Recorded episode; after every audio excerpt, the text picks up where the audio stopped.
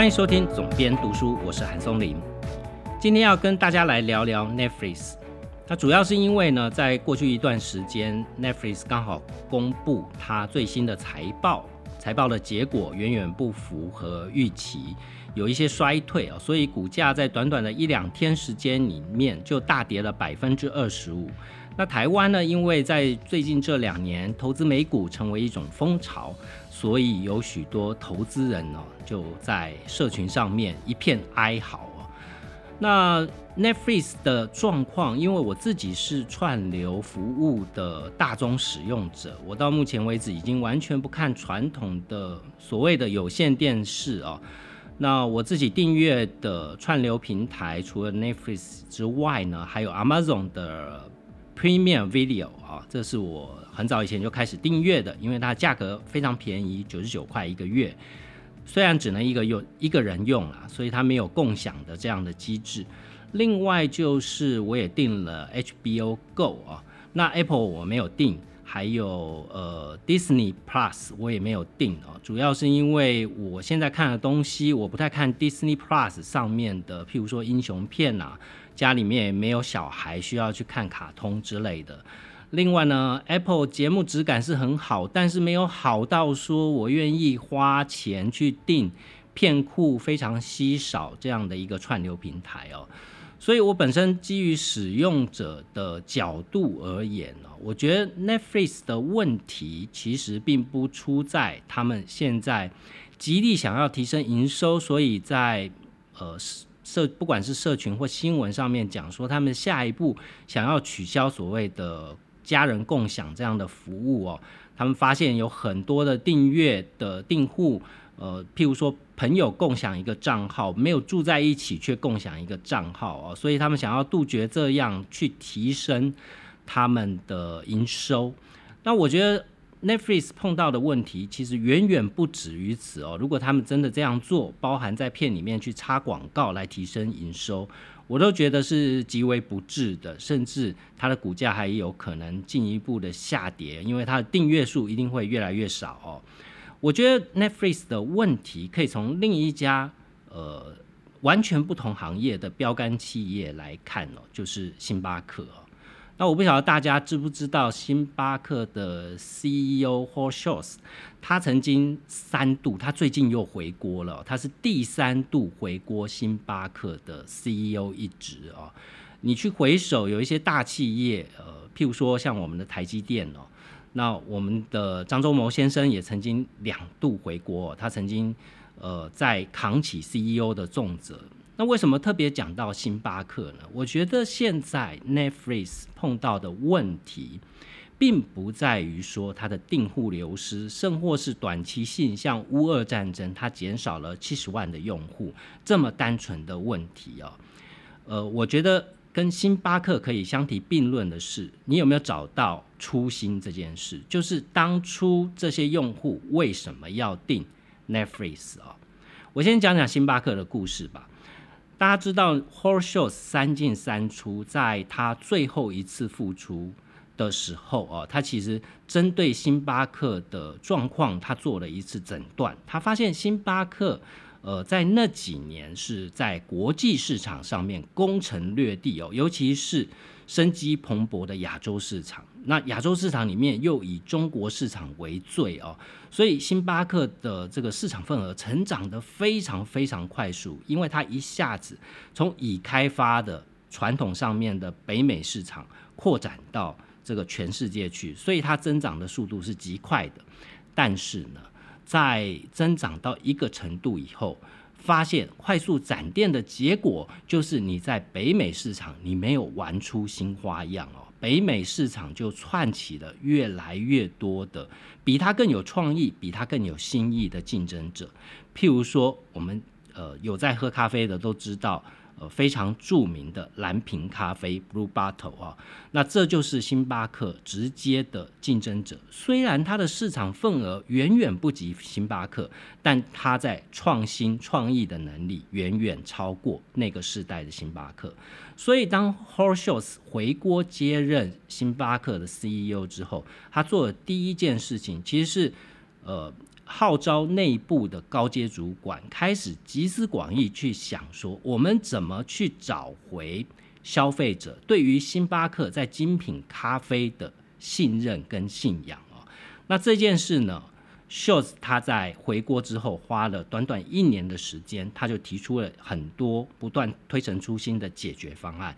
其中有一个是我们现在都可以在台湾看到的，也就是新形态的呃星巴克概念店，它叫 Starbucks Reserve 啊。那这样的概念店提出了许多，当然你可以说呃这些小的创新的竞争对手他们的。都在做的事情，譬如说提供手冲咖啡的选择，譬如说提供呃单一产区的精品豆哦，那他提出这样的很多的具体的做法，其实你看起来这一招并不新鲜，但是这一招却是非常有用的，因为新的店面、新的装修、新的服务跟新的选择，让星巴克重新站回了精品咖啡。的扛把子这样的角色，所以秀斯在那一次挽救星巴克，其实是相当成功，股价回到了历史上的新高，同时它的展店数在全世界也进一步的拓展。那之所以讲到星巴克，我们就今天回来看看 Netflix 的问题啊，Netflix 同样也是这个问题啊。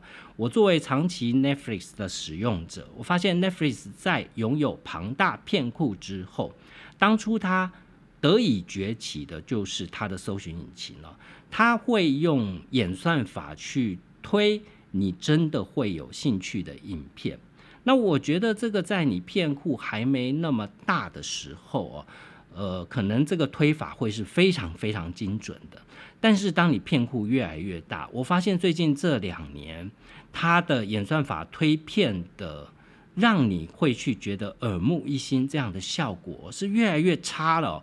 他推荐的影片，可能以前十部片里面有七八部都是我非常会有兴趣想要去看一看的，但是最近这两年呢，十部片可能只有一两部片是我真的会想要看的啊。所以回到核心，还是 Netflix 有没有在继续精进，去掌握当初这些我们讲的共享仔啊？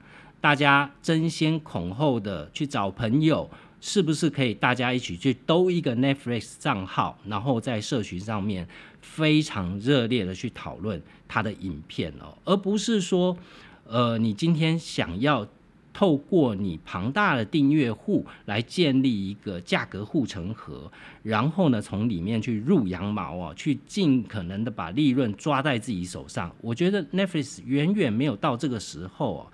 虽然在台湾，我现在用的 Premium 呃 Video 啊，Amazon 提供的这个服务跟 HBO Go，它所在呃美国市场它的片库应该是很大的，但是在台湾市场看到的片子基本上还是不如 Netflix 来的全。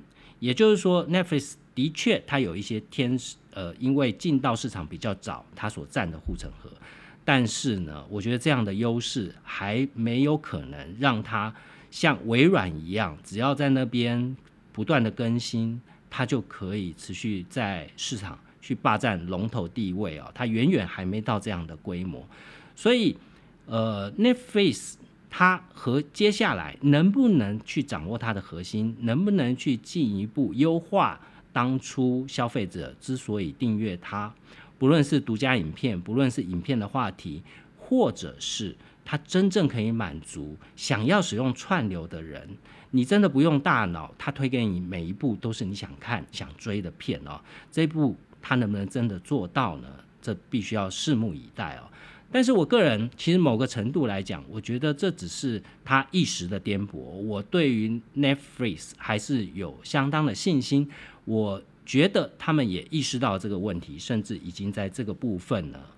可能已经花力气下去做，只是现在还没有看到。因为随着资料库越来越庞大，这件事的工程是越来越难的。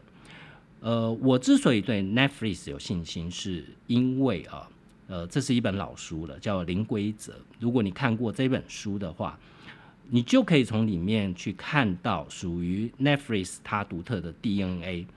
那这样的 DNA，我并不觉得他们会找不出问题出在哪里，以及解决问题的方法啊。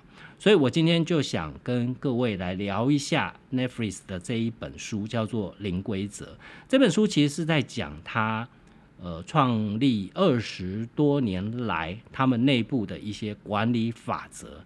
这些管理法则跟大多数的企业管理是完全背道而驰。但当我在看这本书，甚至我在我自己的公司，我是一个非常小的企业，但我在管理我自己公司的时候，我有非常多的做法，其实也是跟他雷同的。《零规则》这本书的副书名叫做《高人才密度、完全透明、最低控管控》。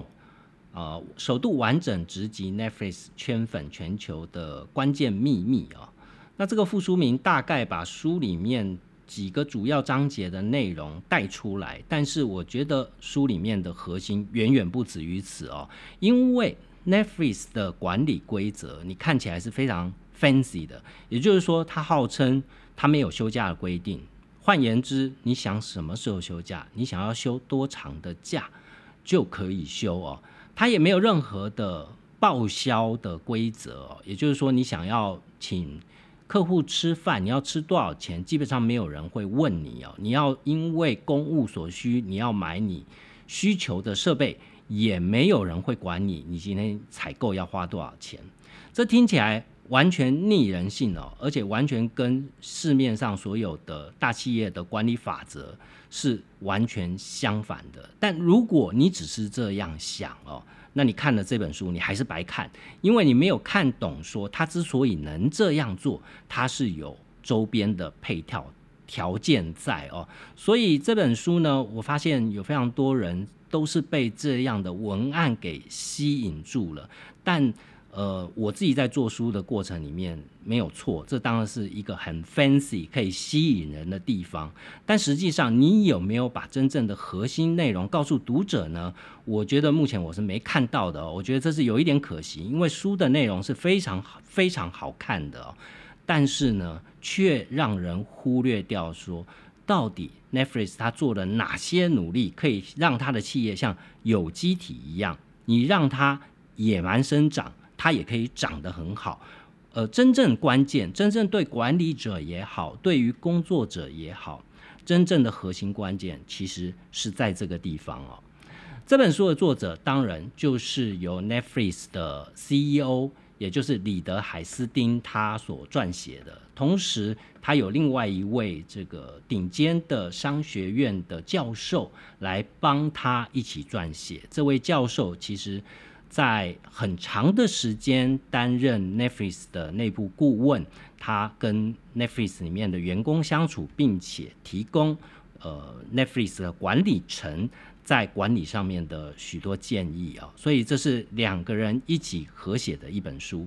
我之所以觉得这本书好看，是因为里面有非常多的故事跟案例，它并不只是告诉你说啊，我们可以让员工享有非常无限的自由哦。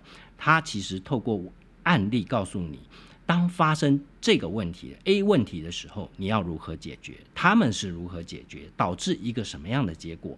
发生 B 问题的时候，又是如何解决？所以，对于一个管理者而言，这是非常实用的经典教材哦。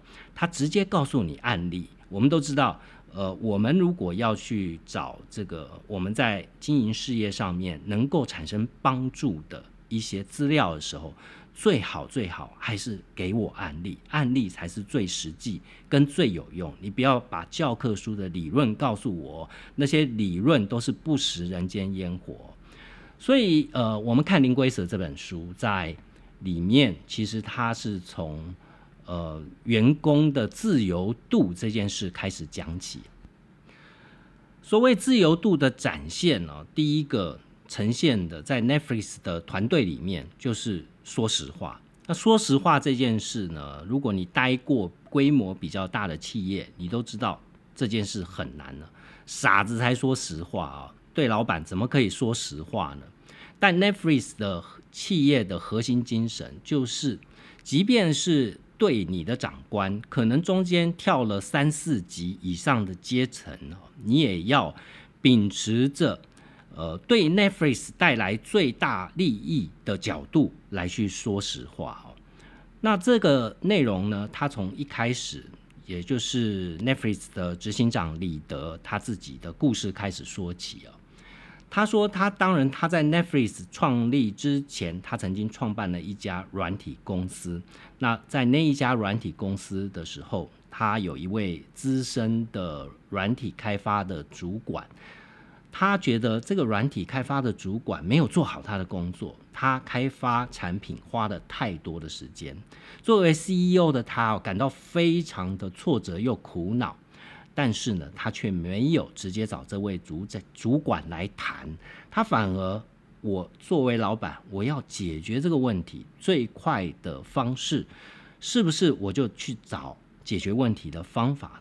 所以他想到的方法是，他另外去外聘了一个工程团队，直接去签约，并且去执行哦这样的计划。当然，这位软体的主管啊，他知道了以后就火冒三丈，他就跑去找李德，就直接跟他讲说：“你明明对我不满了，你却不直接告诉我你的想法，宁可背地里偷偷摸摸的背着我搞。”这让我非常的失望。那李德就是在这一次的经验里面去体会到这件事。我觉得每一个企业主管，不管你是老板或者是高管，一定心有戚戚焉。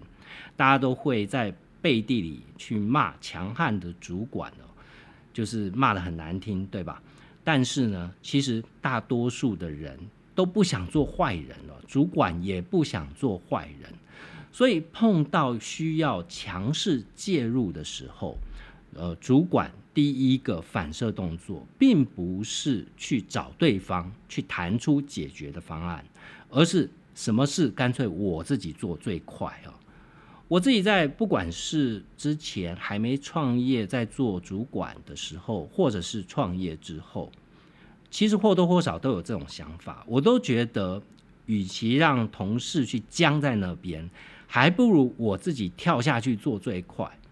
一本书生不出来，呃，跟这个作者访谈以后，文稿，呃，常常会，譬如说你找不到好的写手啊，你找不到好的人可以把这位作者他想要表达的内容去把它写得非常好，到最后的结果就是算了，我来写哦，因为我自己可以写，而且我跟这个作者又非常的熟，我自己跳下来写是最快的。我呃，在我自己创办的出版社的前四五年，我都是处于这样的状态，所以我们出版社有非常多的书。呃，如果这个作者不是专业的文字工作者，他需要文字写手来帮他修润，那通常都是我自己跳下来。但这样的问题其实只是短期性的解决问题，其实并没有办法真正的解决问题。为什么？因为你的团队就不会成长嘛，其他人并不具备你这样的能力，所以当下一次碰到同样的问题，呃，只是你还要再出来一次哦。而且啊，同事会感到非常的挫折，因为他某一个程度他在工作上面没有办法取得足够的成就感哦。呃，到最后反正都是老板要出来收，那我不如就是看老板准备要怎么做，我再配合老板就好。其实大部分的员工也没有恶意啊，因为他知道老板的主导性很高的时候，他就会想要退到用辅助的角度哦，来去协助让事情推进。那这样的结果就会造成你团队很难去进步，每一个工作的同仁很难去独当一面了。Netflix 在他创业的初期，其实就已经意识到这个问题，而且推行这样的方案了。他这里面提到故事是早在一九九九年啊，那那时候他们的财务长虽然能力非常之好，但是呢，他有点喜怒无常，很容易发脾气哦。这样的人在我们生活在职场里面几乎是屡见不鲜的。但当时呢，Netflix 的行销长啊，他。在会议的时候，经常会感受到财务长的这种脾气，所以他跟李德，也就是他 CEO 去反映这件事。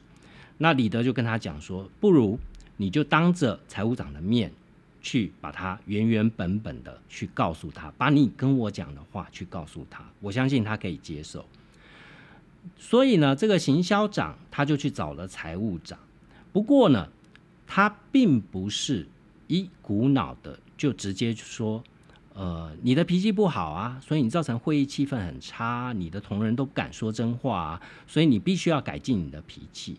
他不是用这样的方式的，他用另外一种说法，他把这位财务长的脾气。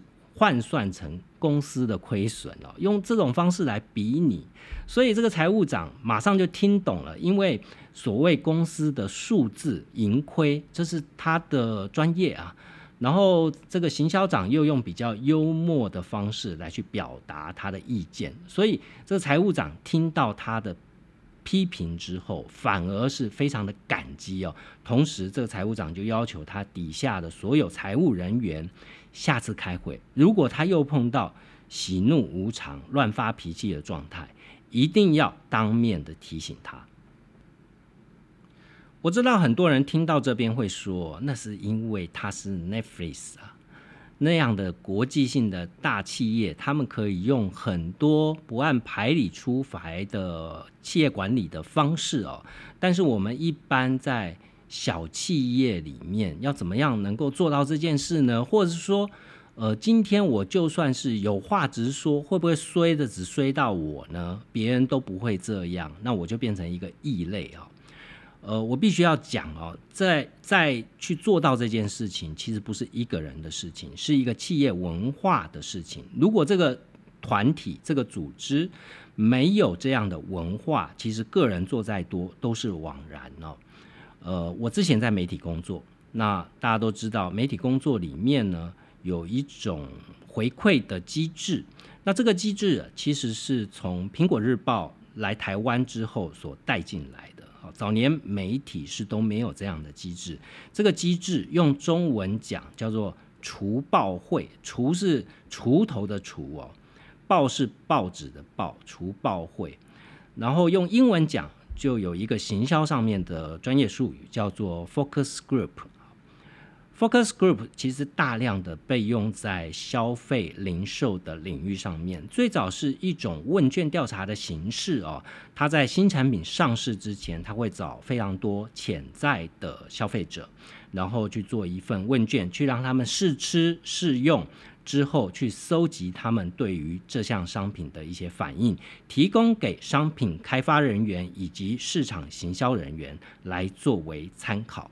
那所以呢，在媒体上面，他们用了这样的机制，在这个苹果日报他们的除报会其实就是检讨会啊。那这个检讨不只是内部检讨，因为内部检讨大家呃只会纠结在说，哎，这篇文字好不好啊？有没有错字啊？呃，标题下的够不够犀利啊？但实际上，消费者怎么看呢？读者怎么看呢？所以他们会做除暴会的 focus group 啊，他们会去访问他们的读者。那这样的做法呢，其实要去实行并不难。所以在我服务媒体的时间，呃，各个的媒体单位其实都去援引去用这样的方式来做 focus group。但你说有没有用呢？其实我可以负责任的讲，其实没有用哦，因为各报都还是打不过《苹果日报》，每一家杂志也都还是打不过《一周刊》哦。这问题出在哪里呢？其实重点并不在于说你到底有没有做 focus group，而是而是你做了 focus group 以后，是不是够诚实去面对。这个 focus group 所带来的答案呢。就我所知，在苹果日报的体系里面，他们做 focus group，他们做这些除报会，他们是真的会去针对这些意见去加以落实的。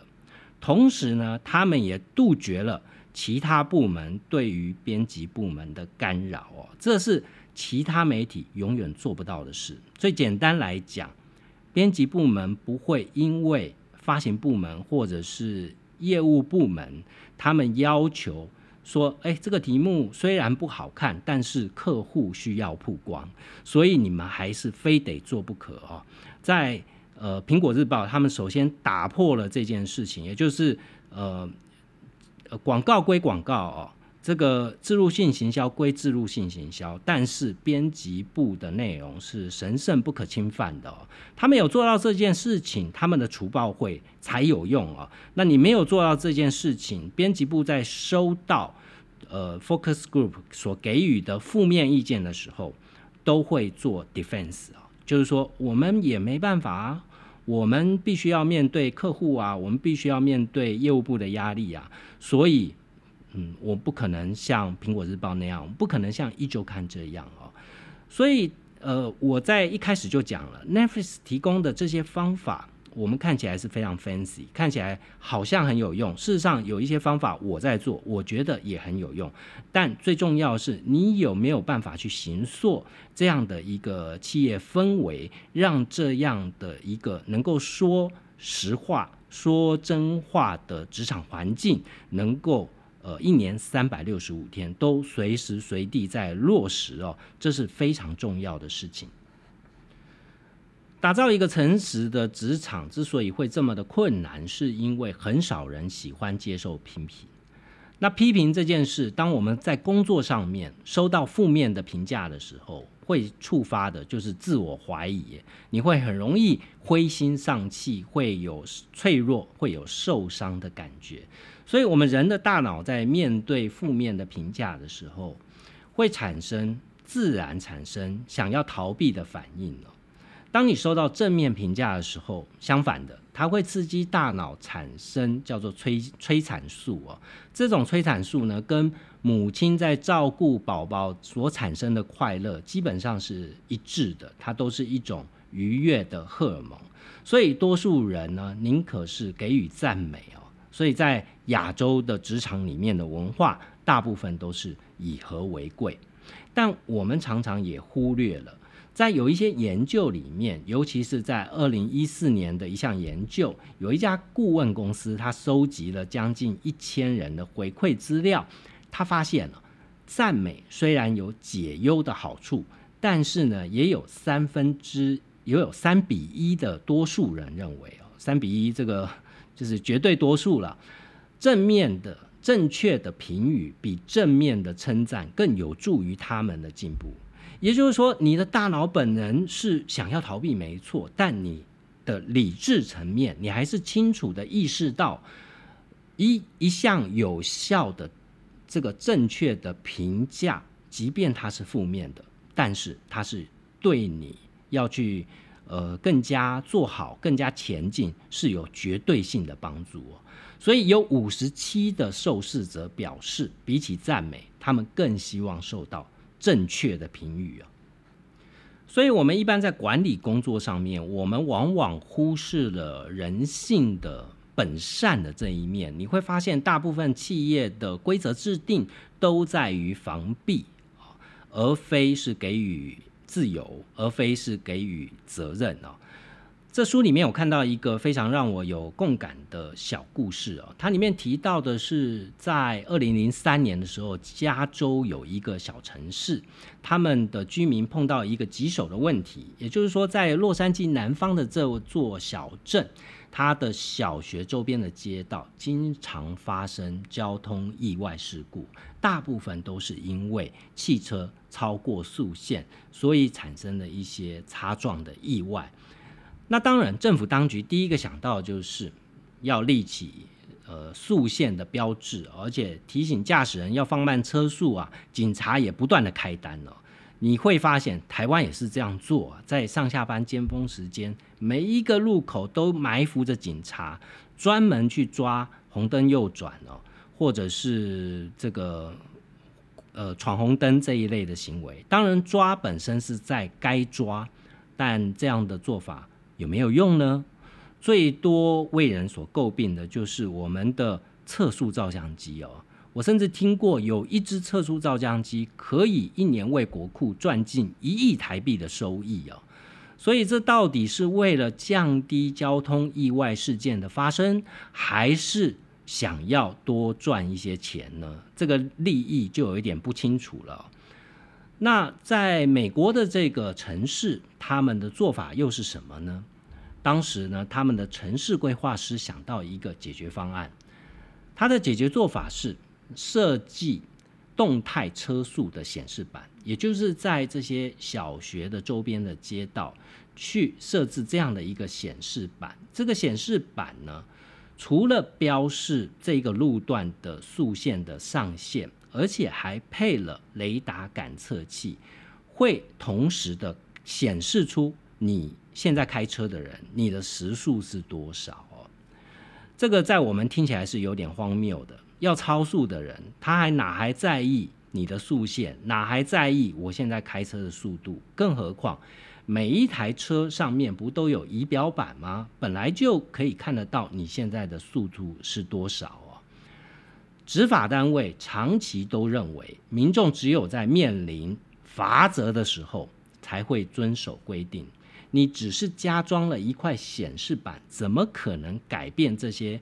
经常超速驾驶者的行为呢？但结果却发现了真的有用，因为研究发现驾驶人的车速放慢了百分之十四，而且在三间小学周边的平均车速也都降到了公告速线的标准之下啊！这件事就给我们很大的启发。我前面讲到，一支雷达测测速照相机。它赚进了一亿元一年了，那但是呢，今天他只用了这个方法，他同样是用雷达测速，但他用了这样的方法，不是去罚你钱，而是去提醒你，结果带来正面的效果。所以我前面就讲，这是一个人性本善跟人性本恶的问题啊。降低百分之十四，如果呃超速，通常我们在市区时速五十公里。你超速十公里就是超速百分之二十，所以你降低百分之十四十四，很容易就让你达到速限的标准了。我觉得这件事同时也可以反映在我们的企业管理上面，也就是说，我们一般的工作的规范大部分都是要给予罚则的，但是这样的罚则呢，往往都会让人。不敢说实话，不敢给予呃诚实的回馈啊，所以要在职场文化里面去培养呃所谓的诚实，所谓的有话直说。其实重点并不在你下一个规则哦。我今天是老板，我告诉员工啊，你们有话就说，你们有什么建议就说。这往往是没有用，因为大家还是会观望，观望你会怎么做。所以这里面。Netflix 的 CEO 李德他提供的建议是说，如果你希望在你的组织或你的团队去养成诚实的文化，可以采行几个步骤。他说，第一步是非常违背直觉的，你可能以为培养诚实的第一步会从最简单的方式做起，譬如说由老板给员工详实的评语哦。但他的建议第一步却是要做最难的事情，就是请员工。对老板诚实提出回馈，只有老板愿意去接纳雅言，让员工有去提出评语的空间，才可能员工开始敢对主管坦率的说出意见。那后面呢，能够让员工诚实说出意见，达到纠错的功能，这样的好处也才会真正的显现。简单来说，就是你一定要让员工看到，你给他一旦给你给予诚实的回馈，这样的行为是一种安全的行为。作为一个主管，对任何的批评都要表示感激。更重要的是，不要忘了给出归属感的线索。我看到这边，我就我自己最近做了一件事，我觉得是蛮呼应的。呃，我一向在书名的开发书名的会议上面，都会一本书，呃，会开好几次的书名会议啊。它是一个渐进性的过程。我们通常在编一本书，原文版的书名，假设是翻译书，这个书名呢，通常都不会是非常接台湾的地气。所以你必须要去想说，如果是在台湾，要让更多人能够被这个题目所吸引。你要用什么样的呈现方式？根据书里面的内容来打造另外一个书名呢？所以，呃，这样的会议通常不会只有一次，因为编辑必须要先去透过编书的内容，把所谓的新书资料卡把它做出来。在整理新书资料卡的内容的时候，你自然会去去无存精，把最有卖点的内容，把它归纳成为几个具体的精简的文字哦。那再从这个文字里面去不断的 brainstorming，去想说，哎，什么样的标题会是最吸引读者的？所以我一般一本书在上市之前，可能到最后的几个礼拜都还在改书名哦。这我觉得是一个必经的过程。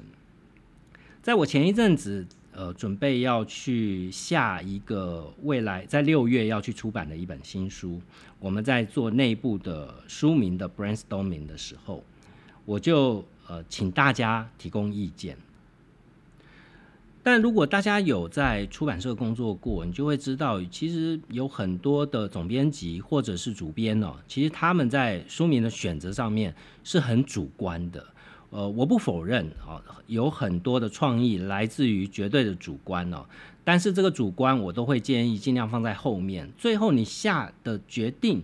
其实并不妨碍说你让所有的员工开诚布公的去讲出他的想法，所以我在要员工去针对现有的几个书名去提出他们的看法跟意见的时候，我就特别去提哦，我就点名其中一位员工，我就说，上一次当我在想出《原子时间》这个书名的时候。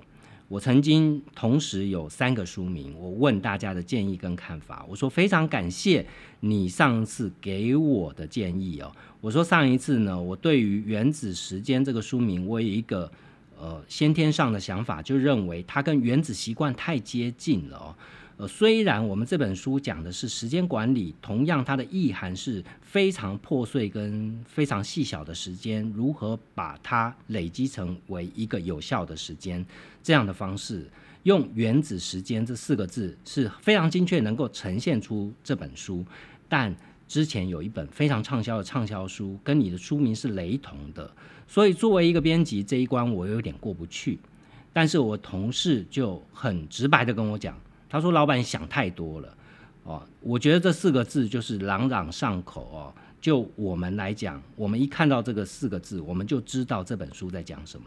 所以我最后呢，其实很大，呃，完全不加考虑就用这四个字当书名，是因为同事这个谏言。所以在这一次开会的时候，我又特别把这个案例提出来讲。我说希望你上一次提出的建议非常有用，对我很有帮助哦。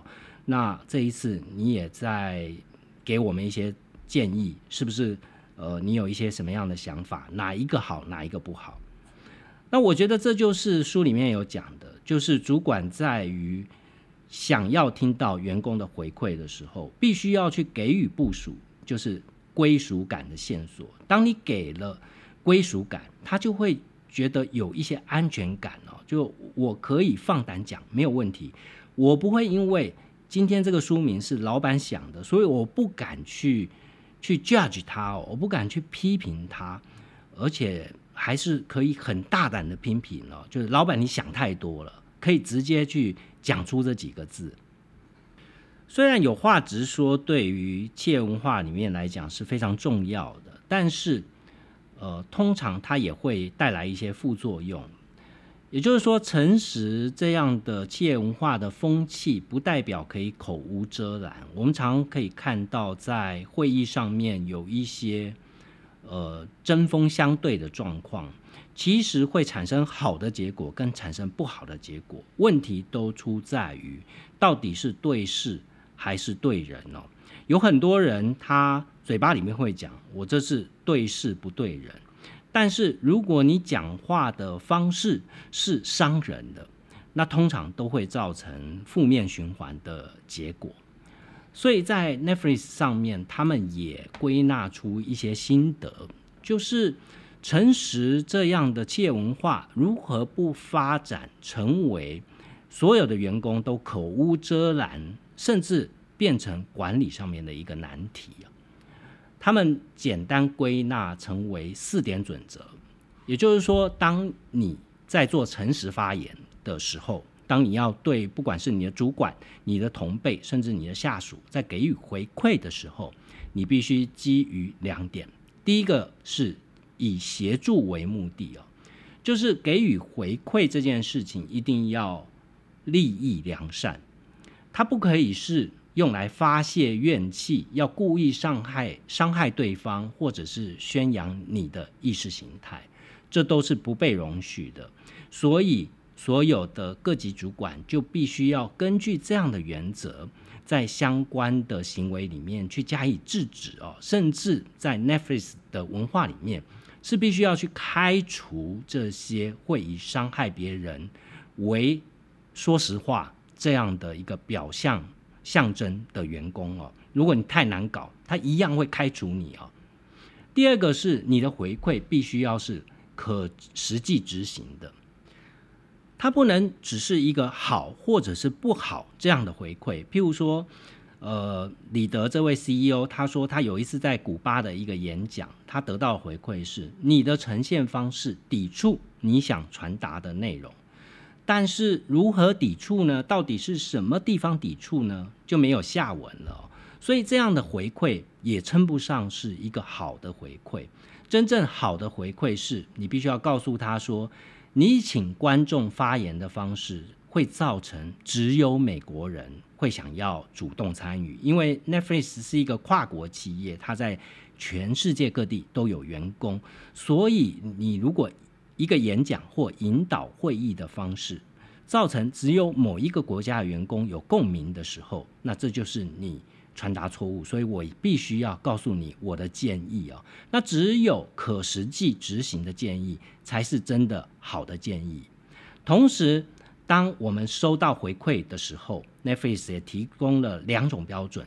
第一个是，呃，这样的回馈收到回馈是表达感谢，也就是说，我们人在接受到批评的时候，通常都会有自我防御，也就是你都会反射性的想要保护你的自尊，想要保护你的名誉，所以在收到回馈的时候，你通常都会反击。但是呢，他告诉你说。你第一件事情，你不能去，你必须要压下你本能性的反应，你要回过头来去想，说我能不能去认真去聆听，我能不能敞开心胸去听对方的批评，呃，不要急着防御，不要急着动怒哦，甚至我要逼自己要对对方提出来这样的批评去表达感谢，这是他提出来的一种方式。第二个方式是采纳跟舍弃。也就是说，我虽然对你你的批评表达了感谢，但不见得我要完全的遵从哦。真心去说谢谢，好，跟你的提出跟你完全相反意见的人，呃，跟他去说谢谢。但是这样的行为并不影响你在听到这样的建议之后的决定权是什么。你作为主管，你仍然可以按照。呃，你想中你想象中最好的方案来去做最终的决定。同时呢，提出建议的人也不能因为对方没有采纳自己的建议而感到心情上受伤啊，或者是这样，你就是呃没有听进我的谏言。因为最终的决定权呢，还是完全操在对方的手上。书里面有一个故事去分享，他们在刚刚讲到的面对回馈的四个原则，有一个故事可以去完美呈现。这个故事是发生在他们有四个四十个同事，同时从世界各地来参加一个为期两天的会议。这个会议呢是 Netflix 的全球沟通团队的副总裁，他要做一个六十分钟的发言，去报告。有一部非常知名的影集叫做《汉娜的遗言》哦，那这个影集推出第二季，它的行销企划。那这位副总裁，当然他这一次的想法就非常的特别，因为他想要突破传统品牌公关常用的手法，他想要去跟某一所大学来去进行一个独立研究，针对。如果大家有看过汉娜的遗言，她其实是在谈论青少年的呃自杀跟霸凌，她有非常多的这这方面的画面哦。所以在第二季推出的时候，他就希望呢跟大学合作，来去针对青少年这部影集对于青少年观众的影响，来去做一个独立研究的调查。那这样的资料呢，会随着第二季的发布来去做一些宣传哦。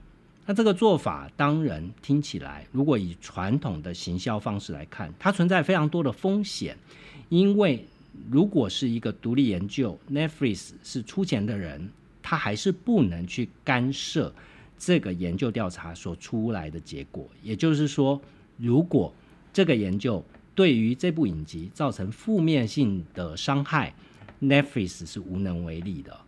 当然，提出这样的方法就会造成说，世界各地的行销人员可能都会有一些，尤其 Netflix 是一个鼓励说实话的单位，对吧？所以大家都会有一些反面的意见了。在这样的场合里面，各方的反面意见，大家都举手发言。对于提出这样的建议的这个主讲人来讲，就是一个相当大的压力了。所以在当时，他就觉得自己被所有人给围攻哦。为什么你们不愿意敞开心胸，试着听听看这种不是传统的行销的方式？这个时候，他有一位要好的同事，他就举手发言。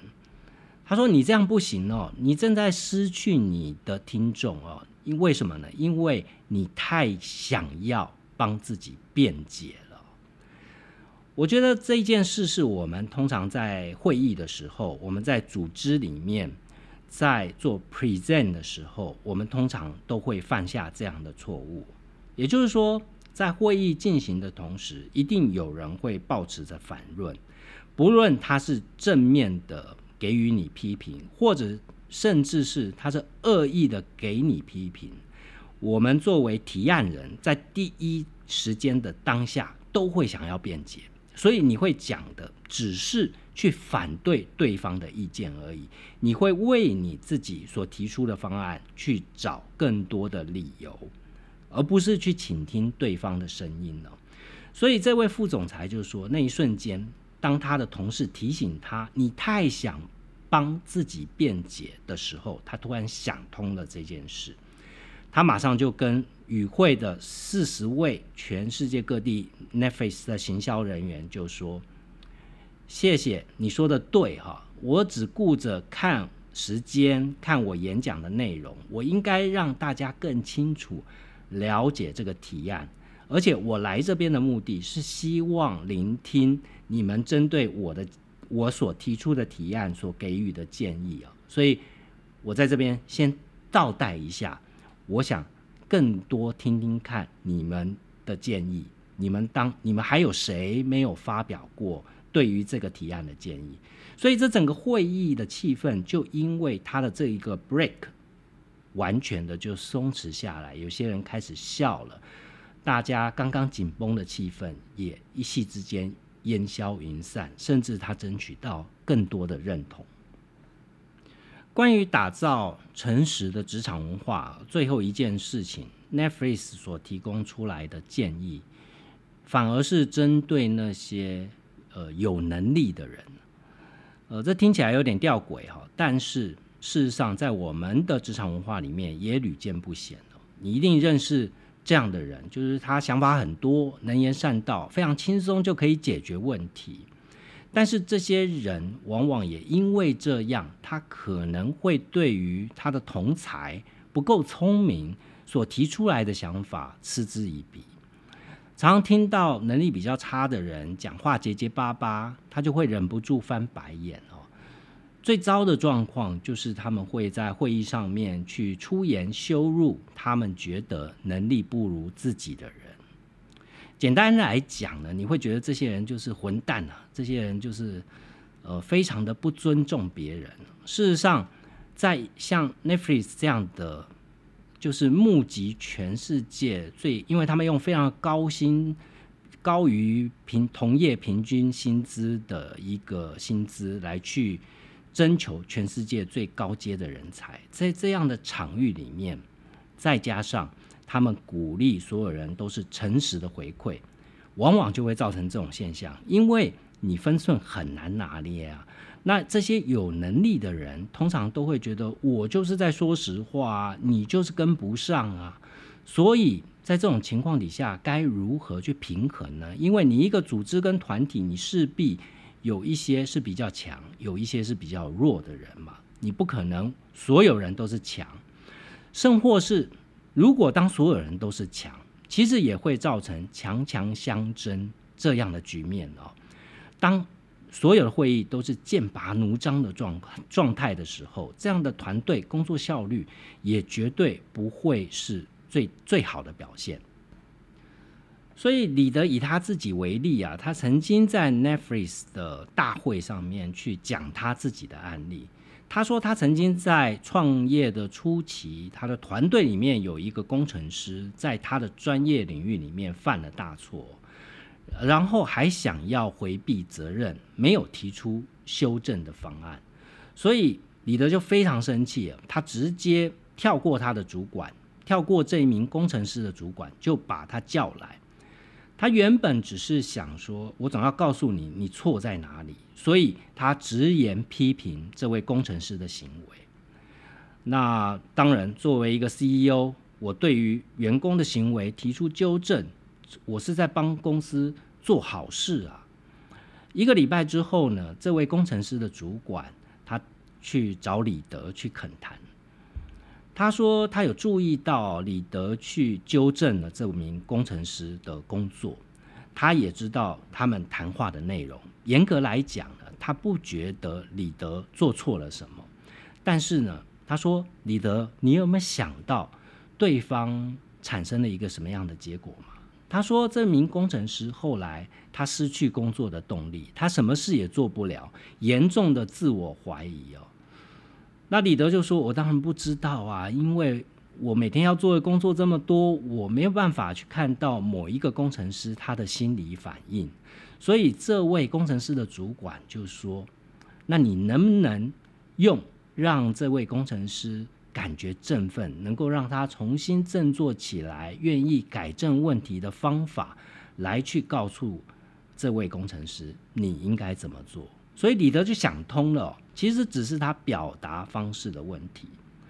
换言之呢，像李德这样的老板，或者是我们在生活在职场里面碰到的这些高阶经理人，其实都是一样，都是有能力的混蛋。只是你有没有意识到你自己是有能力的混蛋而已哦？那李德把这个案例其实跟大家分享的原因，就在于说。诚实的回馈并不代表可以无限上纲，并不代表没有任何的限制。作为老板或者作为主管，你必须要用刚刚他前面讲到的四大准则的方式来去检核，不管是你的部署或你个人，你在提出所谓的批评或回馈的时候，有没有遵循这样的准则？譬如说。你不要在你还很生气的时候就提出批评了，这就违反了前面讲到他所谓诚实的第一条守则，就是你是用回馈，你是用批评来发泄你的怒气，而不是真实的给出具有建设性的建议啊。所以用这种方式来不断的微调，它不是像我们在行销。文案上面看到 Netflix 就是一个鼓励你说真话的一个单位，你可以为所欲为，你可以说任何你想说的话。其实不是，它还是要有非常多在管理层面细致的配套，它还是要各级的主管不断去在各种的会议、各种工作的场合，去把那四项原则不断的拿出来去检核。当你日积月累。不断的去让所有的员工有一个标准，什么样的建议是我该说的，什么样的建议是我觉得会伤到人的，用另外一种方式，是不是能够既能达到我的建议，又可以兼顾公司的利益，同时还不让对方受到伤害？啊，这都是很多细微的操作。所以这也是我觉得这本书最有价值的地方啊。就是不要说你自己是一个创业者，你是一个企业高管，就即便你是一个小主管，你想要透过内化你自己团队的一些文化，来对于你的工作产生帮助，我都觉得他刚刚提到的这几个直接的指南是非常有帮助的。那四项基本原则是非常有帮助的，你不妨就在于你带领的团队底下，不管你这个团队有多大，假设只有三四个人、五六个人也 OK 的哦。你在会议里面，你在大家共事的过程里面，其实都可以呃非常的细节的去用到这些方法。我觉得你如果真正能够做到，在落实个几个月甚至一年的时间，你这个团队。就会产生出比你自己跳下去做更好的中效结果。那这个部分呢，是我觉得对于所有的工作者，啊，呃，就即便你不是主管，都是有很大帮助的。今天讲的是关于诚实的企业文化。我知道有非常多年轻的工作者非常向往这样诚实的企业文化的职场。但实际上该如何落实呢？我觉得这本书会给不论是从老板到主管到底下的工作者都有帮助。那明天的节目，我想继续导读这本书啊。这本书里面，我觉得另外一个有共感的地方是，他在讲休假这件事，到底工时是不是能够直接换算成员工的绩效哦？那我自己的公司，我在。这几年其实陆续在这个部分做了一些调整，所以在看书里面这一个篇章的内容的时候，呃，至于我也有蛮多的共感，所以下一节节目我会跟大家聊一聊，是不是办在办公室待的越久哦，就代表你的升迁未来就一路顺畅这件事，就代表你将来会得到主管的信任，代表你工作会有好成绩。我觉得未必哦，这本书告诉你非常好的一个解答。希望今天的内容对你有帮助，也欢迎在 Apple Podcast 上帮我留下五星评价。有任何的问题，都欢迎透过我的粉丝专业韩松林的编辑手记跟我互动。那我们明天见。